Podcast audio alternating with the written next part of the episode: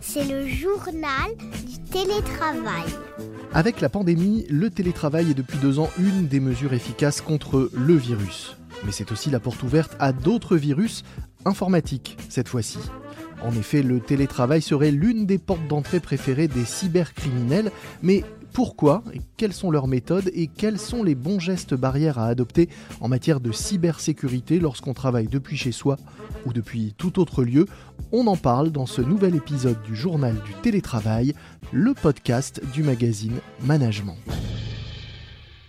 Et pour parler télétravail et sécurité informatique, j'ai le plaisir de recevoir aujourd'hui Bastien Dubuc, régional manager chez Avast, célèbre éditeur d'antivirus et applications de sécurité Internet multiplateforme. Bonjour Bastien. Bonjour. Vous dites que la poursuite, voire la généralisation du télétravail est une aubaine pour les cybercriminels. Mais pourquoi? Alors c'est vrai que le télétravail est propice aux attaques informatiques, mhm. notamment à cause du manque de configuration de la sécurité du réseau, mettant les entreprises en danger, mhm. Mais aussi par manque de formation du personnel au sujet lié à la cybersécurité. Chez Avast, nous nous attendons encore en 2022 à une augmentation des attaques par phishing et par ransomware. Mhm. Il faut aussi faire attention aux deepfakes audio et vidéo qui paraissent de plus en plus réels et qui peuvent être utilisés pour imiter un employé afin d'avoir un accès aux données sensibles ou au réseau de l'entreprise. Alors ça, on va revenir à toutes ces nouvelles euh, techniques, mais pour vous, quelles sont les, principales euh, attaques ou en tout cas les, les types d'attaques que l'on doit redouter lorsqu'on est en télétravail? C'est les attaques par phishing, par ransomware, donc les deepfakes audio et vidéo, c'est ce qu'on appelle les attaques utilisant l'ingénierie sociale, c'est-à-dire les attaques qui utilisent la manipulation psychologique à des fins d'escroquerie. Mhm. Par exemple, le mois dernier, une entreprise parisienne s'est fait dérober 33 millions d'euros en quelques semaines par une attaque appelée l'arnaque au président, donc ce qui est un record national en France. Mhm. Cette arnaque a consisté pour les escrocs à se faire passer pour le dirigeant de la société et à demander à un employé de faire des paiements. Donc dans cet exemple, c'était euh, la comptable de l'entreprise qui s'est fait avoir. Et alors vous dites qu'on on peut redouter euh, des attaques via deepfake et deep audio, c'est-à-dire qu'avant c'était simplement un, même avant un fax ou un mail qui usurpait l'identité euh, du président pour demander un virement. Aujourd'hui, ça va très loin, c'est-à-dire qu'on peut avoir de, vrais faux enregistrements audio qui, par un appel téléphonique, vont faire croire que c'est bien la personne qui nous appelle alors que c'est une, une, imitation et un, fake audio, c'est ça? Absolument. Et ça, ça se multiplie, vous le constatez déjà? C'est pas seulement la multiplication qui est dangereuse ici, c'est plutôt le fait que ces arnaques sont de plus en plus réelles. En, tout cas, elles paraissent réelles. Euh, et, du coup, les personnes peuvent tomber de plus en plus dans, le panneau. Mhm. Donc là, si vous voulez, dans l'exemple que je vous ai donné avec l'entreprise parisienne qui s'est fait avoir, les paiements, ils ont été effectués vers les coordonnées bancaires des arnaqueurs. Et ensuite redirigés vers des paradis fiscaux. Et ça, c'est typiquement le genre d'attaque qui a plus de chances de fonctionner pendant la période de télétravail généralisée, mhm. car les employés ne se voient pas en personne. Et effectivement, la communication à distance est, propice à ça. On dit aussi que le travail collaboratif peut être source de, potentiels problèmes. On l'a vu par exemple avec euh, le détournement de la fonction qui permet de taguer quelqu'un dans, Google Doc et qui est utilisé à des fins euh, malveillantes.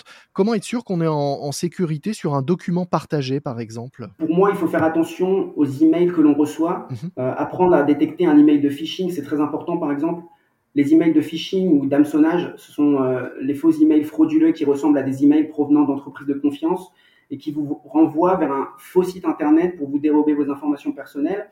Dans le cadre professionnel, ces emails peuvent même faire semblant de provenir de votre entreprise.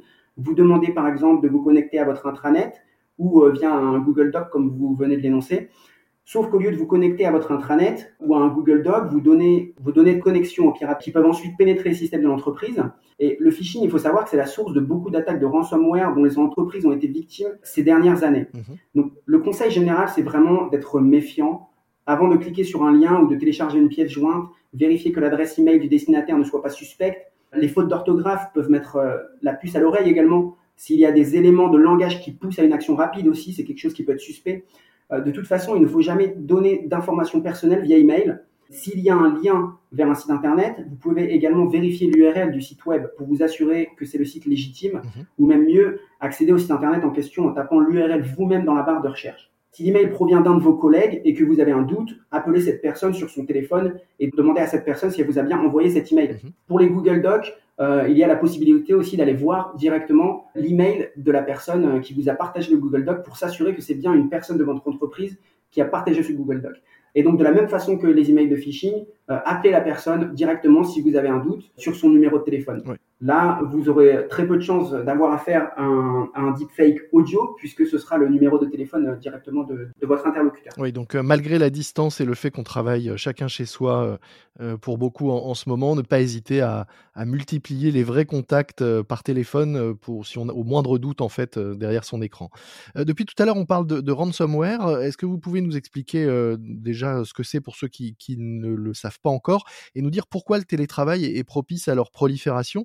Est-ce que c'est parce que à distance, on, a parfois un besoin un peu urgent de nos données, où on a l'impression qu'il va falloir les récupérer très vite et qu'on est plus enclin à, payer une éventuelle rançon quand on est victime de ce type de, d'attaque? Oui, alors les, les ransomware, ce sont ce qu'on appelle en français des logiciels de rançon ou des rançongiciels. Mmh et en gros, c'est un logiciel qui va bloquer tout votre, tout votre système informatique et qui va vous demander une rançon donc, pour débloquer votre système informatique, vous, devrez payer une rançon aux cybercriminels. Mhm. Alors, pourquoi ça augmente avec le télétravail? Bah, Tout simplement parce que la, la meilleure façon d'envoyer un ransomware à une entreprise, c'est par le phishing. D'accord? Donc, c'est par euh, le fait d'envoyer un email et que les employés vont cliquer sur, euh, sur le mauvais lien mhm. et ensuite infecter toute l'entreprise. Hein, il, faut, il faut garder en tête que les virus informatiques ils peuvent se propager très rapidement à tout le système informatique. D'une entreprise, oui. Absolument. Et euh, comment lutter contre, contre ça Alors, il y a à la fois ce qu'on a dit, faire attention aux liens sur lesquels on clique, mais est-ce qu'il y a d'autres gestes barrières à adopter contre, les, contre les virus ou les tentatives d'escroquerie en ligne ah, pour les entreprises, avoir un système de cybersécurité, c'est primordial. Euh, si l'entreprise gère des données clients euh, ou possède ses propres serveurs, l'antivirus gratuit d'Avast grand public ne sera pas adapté. Donc il faudra partir sur les solutions d'Avast Business basées sur le cloud mhm. et conçues spécifiquement pour les entreprises. Donc ça, ça permettra déjà de bloquer les menaces en temps réel. Il faut savoir que pour les propriétaires d'entreprise, c'est vraiment important d'anticiper avant qu'il y ait une crise. Par exemple, si une entreprise planifie à l'avance des sauvegardes, donc ce qu'on appelle des backups, mhm.